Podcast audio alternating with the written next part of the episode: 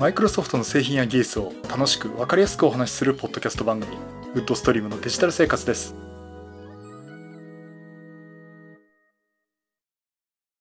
第625回目の配信になります。お届けしますのは木沢です。よろしくお願いします。はい今週もお聞きいただきありがとうございます。この配信はクラウドファンディングキャンファイのコミュニティにより皆様のご支援いただいて配信しております。今回も安成さん、ホワイトカラーさんはじめ合計10名の方にご支援をいただいております。ありがとうございます。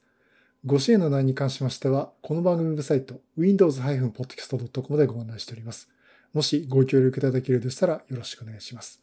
また、リスナーの皆さんとのコミュニケーションの場として、チャットサイト Discord にサーバーを開設しております。こちらは、ポッドキャスト番組、電気アウォーカーと共同運用しております。よかったら参加してみてください。Discord サーバーの URL は番組ウェブサイトにリンク貼ってあります。はい、そういうことで、えー、どういうことだったの？あるんですけども、えっ、と、昨日、新型コロナウイルスのワクチンですね、3回目打ってきまして、えっ、と、横浜のね、ハンマーヘッドっていう集団接種会場で打ってきたんですけど、えー、3つともモデルナですね。私打ってきたんですけど、えっ、と、本当だったら今日だいぶ調子が悪くなるはずだったんですけどね、熱が37度ぐらいまでいって、ちょっと頭痛っていうか筋肉痛っぽい感じがしたかなっていうぐらいで、えー、無事でした。結構皆さん辛い思いしてるって方多かったんですけどね。えっ、ー、と、なんだかんだで結局私も無事過ごせてしまったという感じで。あの、一応、休みの日の前の日の接種とかね、いうことでいろいろ考えてたんですけど、これだったら多分普通に仕事もできてたんじゃないかなと、えー、そんな風に思っております。まあ、あの、まあ、いろいろね、私もちょっと気をつけていきたいなと思って。さて、えっ、ー、とね、では今週あの、マイクロソフトが、えー、発表会を行いました。これね、マイクロソフトが4月6日にですね、えー、オンラインイベントということで、Windows Power the Future of Hybrid Work という、あの、イベントを開催しまして。まあ、あの、ここでね、あの、Windows 絡みのいくつかの発表をしましたんで、その話をね、したいなと思っております。あの、Windows 365。え、これについてね、まず発表してるんですね。あの、Windows 365っていうのは、いわゆるクラウド PC と言ってるやつで、クラウド上にある Windows をリモートでアクセスするという、まあ、リモートで使うというものになってます。Windows 365自体私も去年、あれ8月だったか9月だったかね、実際自分で契約をして、ちょっと1ヶ月ほど使ってみてですね。まあそれでも実際こう、レポートしたりしたんですけど。えっと、またちょっと使う機会があったんで、Windows 365についてはまたあの、お話をしたいなと思ってるんですけども。さて、この Windows 365、えー、新たな発表がありました。えー、っとですね。まあこれで Windows 365ブート、Windows 365スイッチ、Windows 365オフラインそして Windows 365 AP アップかな、えー、というのが発表ありました。えっと、まず Windows 365ブートですね。これはもう名前からすると大体想像がつくと思うんですが、PC を起動した段階で自分自身の Windows マシンじゃなくて、クラウド上の Windows 365を直接起動するっていうものなんですね。つまりあの、パソコン起動すると、そのクラウド PC の Windows 365の方がネットにつながって使えるというものになります。まあ、だから使い方としてはその Chromebook みたいな感じでね、完全オンラインので動かす Windows っていうところで、あの、自分自身に Windows 持たない。そのパソコン自身に仮に Windows が入っててもその Windows 使わないでですね、クラウド上の Windows だけを使うというものになっています。いきなり起動していきなり Windows 365が使えるっていうものになります。それと、Windows 365オフライン。あの、インターネット接続されてない場合でもですね、クラウド PC が自分自身で使えるっていう、まあ、つまりローカルで Windows 365を動かすことができるというものになっています。で、仮にそのネットにつながってれば、そのインターネットつながったままで使えるんですけども、インターネット外れたところで、え、作業をして、じゃあまたインターネット接続ができるようなところに行ったら、再度、クラウド側の Windows 365と作業の同期ができるという、まあそういったね、えものになります。まあ、それがね、Windows 365オフラインというものになります。で、もう一つ、Windows 365スイッチ。別にゲームができるわけじゃないんですけども、こちらをですね、デスクトップ画面をこう切り替えるように、ローカル側のパソコンの Windows 11と Windows 365で動いている Windows 11を切り替えていくことができるというものになります。まあ、あの、そういったところでこの一連の話をすると、まあ、クラウドにあったものをリモートで使うっていうよりは、さらに、あの、普通にシームレスに使えるとかですね、あの、Windows 365を標準的に使うマイクロソフトがシフトしてってんじゃないかなと、そういうふうに思っております。だから逆にこのクラウド PC というのが、まあ、中心になっていくのかなっていうところもあるんですね。もちろんね、あの、デスクトップ、デスクトップじゃない、そのローカルに Windows があってからこそのパフォーマンスっていうのももちろんあるんで、あの、今までの使い方っていうのはずっと使われていくと思うんですけども、まあ、今後のその Windows の使い方の一つっていうのは、なんかこういうふうにね、見せられたっていう感じがしています。このやっぱり Windows 365ブートっていうですね、起動するとすぐクラウド PC が使えるっていうのはね、私からですと多分繋ぐのがめんどくせえなっていうところがなくなるっていうのがあるんで、あの、繋げる操作ですね。リモートデスクトップ立ち上げて、パスワードに、まあパスワードは入力だどっちみちするんですけども、リモートデスクトップ接続してとかね、そんなことしなくてもいいっていうと、うん、まあ、これですぐ使えるし、いつでもどこでも同じ環境でも維持できるし、で、Windows 365オフラインにしても、仮にネットが繋がらないとこに持ってっても、とりあえず、例えばワードとか Excel で作業だけして、ネットが繋がったところで、クラウド側の Windows と同期ができる。もちろん、あの、ワンドライブとかでも同期ができるわけなんですけど、まあ、そういった使い方もできる。で、さらにそのスイッチによって、ローカルで動いてる Windows と、クラウド PC の Windows と切り替えることができるっていうところになります。まあ、ここら辺はちょっと新しい Windows の使い方になるんじゃないかなということだと思っています。まあ、あの、発表があっただけでね、実際私も今すぐ手元で試せることではないんですが、これはちょっとね、非常にあの、正式リリースになったら使ってみたいなと思っています。あの、Mac で普通に Windows 365がいきなりポンと立ち上がるっていうとね、そういうの期待してるんですけどね。まあ、あの、ベースになるそのマシンが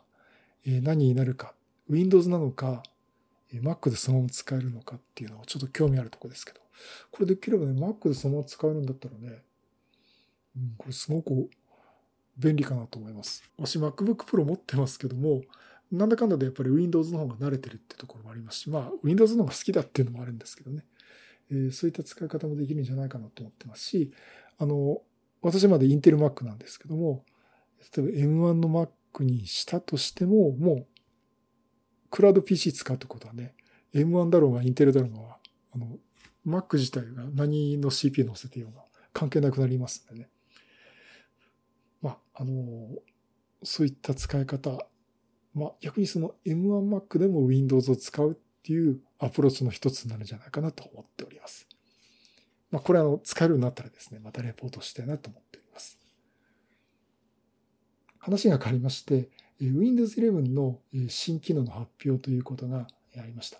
で、新機能の発表ってことも、私もこれ、この番組の中でね、インサイダープレビューとしていろいろとお話をしているものなんですけども、え次の Windows 11でこれが入りますよっていうのをマイクロソフトが明確に発表しました。で、ピッチャー一番大きいのはですね、エクスプローラーですね。あの、このエクスプローラーにタブの機能がつく。あの、タブ切り替えがですね、できるんです。つまりそのエッジだとか、こういったブラウザーみたいに、えタブで切り替えてエクスプローラーの画面が切り替えるということができるようになるということです。で、この機能ね、一回実装されてなくなってっていうところもあったんですけども、いよいよこのエクスプローラーのタブ機能が作るようになります。あの、今まではそういう機能を使いたかったら、フリーソフトとかですね、え、使っていたんですが、え、いよいよこの Windows 標準でですね、え、このエクスプローラーのタブ機能が使えるようになります。それとあの、前もお話ししましたね。あの、スタートメニューのアプリケーションでフォルダが付けるようになりましたということになります。これあの、まあ、Windows 11のスタートボタンを押すとアプリケーションが出てくるんですけども、今、登録されたアイコンだけが並んでるっていう状態で、Windows 10の時にあったよね、こう、一つのアプリケ、いくつかのアプリケーションを一つのグループにまとめてくれる、まあ、フォルダにまとめてくれる機能がね、欲しいなって言ってたんですけど、それが今インサイダープレビューでは実現できてきて、これが正式に次の Windows 11で実装されるってことが発表になりました。まあ、これはもうぜひ残してほしいなってことで、私もフィードバックでね、えー、意見を書いてたんですけども、えー、これが正式に乗りますということになりますんで、これ Windows 11のこのスタートメニューのアプリケーションっていうのが、やっと Windows 10の時に戻ったっていうかね、えー、あの時のまあ使いやすさが戻ってきたということになります。あと、エクスプローラー自身もですね、あの、お気に入りの機能とかっていう、ここの使い方の、とか呼び方がちょっと変わっています。あの、ホームページっていう名前でね、よく使うフォルダだとかっていうのをトップページに出てくるにしています。あとはその、お気に入りだとかっていう言い方もちょっと変えて、えー、なってきますんで、まあ、ここの呼び方が変わるっていうところで、まあ、エクスプロの画面の仕様がちょいと変わるかなっていう感じになると思います。そしてですね、まあ、あの、これ、お仕事で使う場合に、えー、やっぱり有用じゃないかなっていうのがあるんですが、えー、まず通知機能ですね。あの、画面の左下に、あ、右下にね、ポンと通知が来ますけども、えー、仕事で集中してるときにね、あれ、通知が来るってちょっと厄介ですね。メールが消えましたとか、チームズで連絡が消えましたとかね。あの、こう、会議やってて話してて、来るんですよね。チームズで通知がポーンと。あ、この人からこのメッセージが来たけど全部見見えないとちょっと気になるなーっつって会議中でもそっちのメッセージ見に行っちゃったりとかね。まあ集中できないことがあるんですけども。例えば今から1時間通知を止めてくれこともできて。で、どうもあのデモのビデオを見ていくと、例えば Teams で1件ある通知があるとなんか丸1って赤い字が出たりするんですけど、それも消えるっていうことでね。まあ、あの仕事に集中できるっていう機能がつくようです。それとね、これ実際私もこれ、見てみないとというのがあるんですけども、実際マイクロソフトのね、発表のビデオの中にあったんですが、アイコンタクト。えー、この機能が、え、これマイクロソフト Teams の方につくのかな？えっ、と、つまり、あの、視線、目の視線ですよね。カメラで話をするときに、この目線が相手にこうカメラ目線でちゃんと話してくれるか、見て、見せてくれるかっていうことを自動的に補正してくれるみたいなんですね。だから、あの、例えば、ウェブカムってちょっと上の方にあったりとか、まあ、私僕、の、YouTube の配信でも、あのカメラで一生懸命目を追おうとしても、ついちょっと横の液晶モニターの方を見ちゃったりとかで、結構目が逸れちゃうっていう感じがあるんですけども、これをですね、デモの方を見ると、こう、目が離してる相手の方向に本当に視線をよこしてくれるっていうね、補正をしてくれるという機能のようです。えー、ナチュラルアイコンタクトという機能でね、ビデオ会によく使われる方はね、えー、いいんじゃないかなと思ってます。でもね、私意外とね、あの、ビデオ会議、まあ、Teams 基本的に会社でね、会議って言うともう Teams なんですよ。あの、WebEX 使うこともあるんですけど、あの、シスコの WebEX ね、使うこともあるんですけども、カメラ使うこともできるんだけど、なんかセキュリティ上、うん、大丈夫かなって、例えば自分の後ろの背景で、まあ、ぼかせますけども、えー、出しちゃっていいのかなっていうところが気になったりしてですね、仕事だと意外と私カメラオンにしないんですよ。他の方もオンにしないんで。まあ、ということで、え仕事で使うのかっていうと、人によると思うんですけどね。まあ、これのね、アイコンタクト機能っていうのも載ります。まあ、あの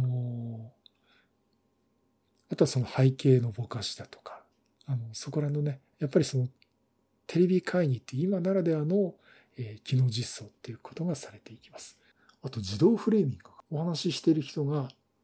ちょっとずれても画面の中に持ってくるっていうねえところも持ってくれるようで、より自然なコミュニケーションっていうかね、え取れるようになるんじゃないかなと思ってます。まあ、それでもね、やっぱりまだまだ難しいですよね。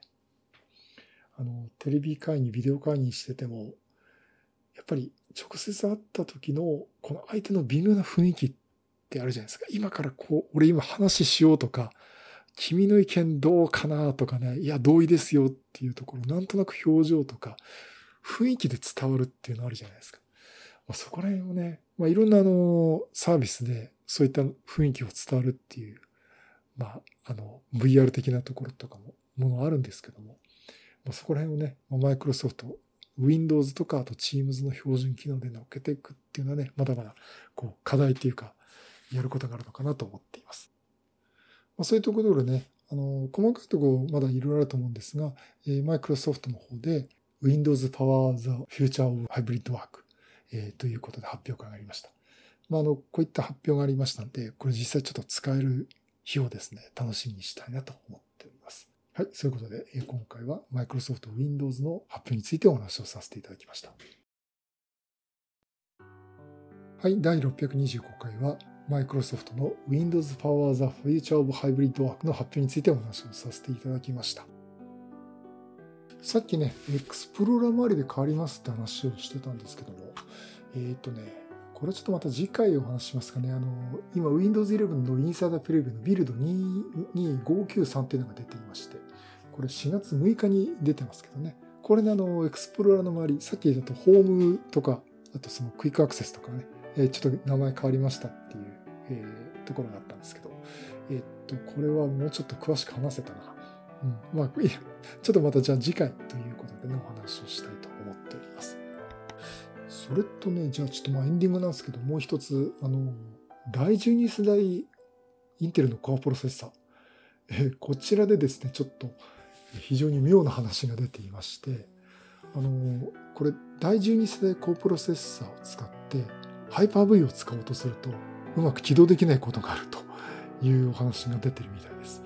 えー、というのはですね、どうもあの、これゲームとかにもよく出てるみたいなんですが、これ記事としては PC ウォッチですね。これ年末にあった話ですね。これ、笠原和樹さんのユキビダス情報局っていう、これインプレスの PC ウォッチの記事なんですけども、これ年末の記事なんですけどね、あの第12世代 CPU のゲームタイトルの DRM 問題が指摘されてるっていうことで、あの、権利処理関係のコードが第12世代コプロセッサーの E コア、高効率コアですね。こちらを誤検出してしまってゲーム自体がクラッシュしてしまうという話が出てたんですけど、えっ、と、これと同じような話がですね、ハイパー V でも、つまり仮想環境のハイパー V でも起きるっていう話をね、これキータのえ記事で書かれている方がいまして、え、どうもここで見ると、ハイパー V がちゃんと動かないと。第12世代コプロセッサーで。で、これを動かすためにはどうすればいいかというと、BIOS の設定で E コアを停止させるっていうことなんですね。えー、E コア停止させちゃったらね、せっかくの第12世代高プロセッサーのこう効率的な動きっていうのがね、えー、なんか、機能発揮されないんじゃないかっていうところもあるんで、まあ、これで動かしゃハイパー V 動かせるんでしょうけどね。いや、これはちょっともったいないなと思ってまして。まあ、これあの実際は、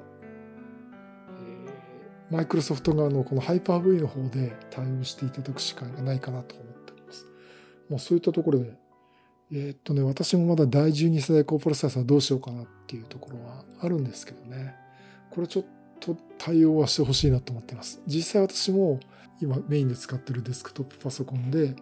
ハイパー V 動かして、まあ、メモリー32が載せてるんで、Windows 11のインサイドプレビューだとか Windows 10とかですね、あと Linux とかですね。まあ、同時に立ち、全部立ち上げてるわけじゃないんですけども、ちょくちょく動かしてますんでね。もう Hyper-V はちゃんと使えないと困るなというところがありますんで、これはちょっとマイクロソフトの対応は早くしていただきたいなと。早くしていただきたいというか対応していただきたいなと思っております。まあ、そのとこですかね。うん。まあ、あのー、初物なんでね、まあ、こういうことあるのかなっていうのがあるんですけど、えー、まあ、ちょっとこなれてくるまでまだ時間かかるかなと思っています。またそういった意味では、あれですね、あの、インテルが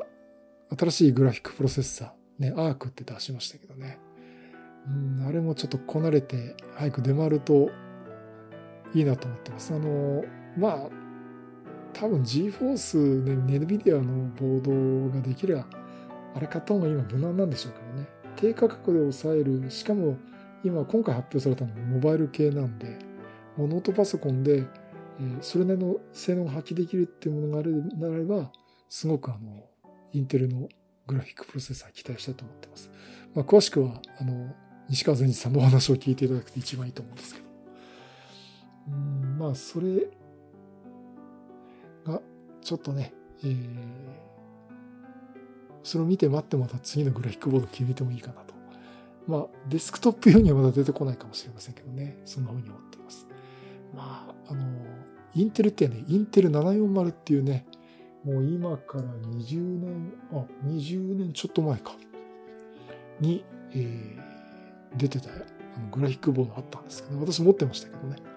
インテル740ね。まあ、それ以来の、えー、インテルの GPU なんで、まあ、あの手堅い構成で組むんだったら、これはちょっと欲しいなと、そんな風に思っております。まあ、そこら辺のちょっと自作関係の話をしていきたいと思ってますので、よろしくお願いします。はい、そういうことでまたいろいろネタを集めてお話したいと思います。またよろしくお願いします。